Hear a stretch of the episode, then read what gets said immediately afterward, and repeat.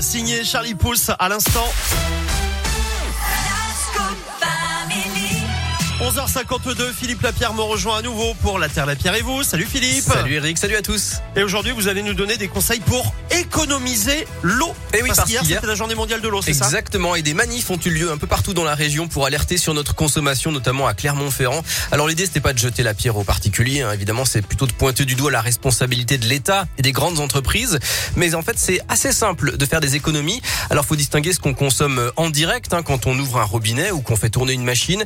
Chaque Français à la maison utilise en moyenne 150 litres d'eau par jour. On en boit seulement sur ces 150 litres 1%. Euh, on en utilise 6% pour cuisiner.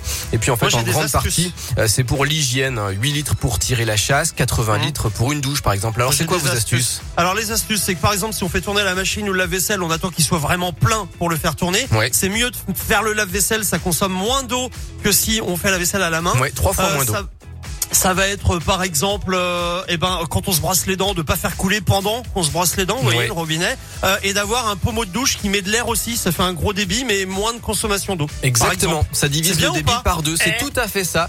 Même chose dans les toilettes aussi, hein, avec une chasse d'eau à deux boutons, là aussi, Ah comme oui, le pommeau ça, ouais. économique, ça, ça divise la consommation par deux.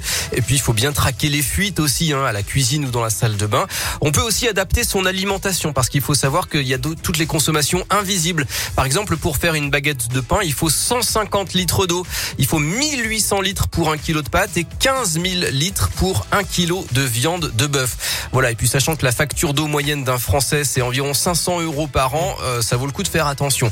J'ajoute qu'il y a le sommet mondial de l'eau en ce moment à New York au siège de l'ONU, puisque la crise de l'eau touche déjà des milliards de personnes et l'objectif est de permettre à tout le monde d'avoir accès à l'eau potable. Mais je crois aussi qu'on a un réseau des eaux qui est assez euh, vieux et Oui, qui a énormément de. Fuites. Il y a énormément de fuites un peu partout en France sur les, les réseaux d'eau, je crois. hein. Exactement, ouais, ouais, tout à fait. Mais enfin bon, aussi ce qu'on peut faire, c'est ne pas boire trop d'eau. Et vous, vous avez déjà commencé à faire des économies d'eau, Philippe Lapierre.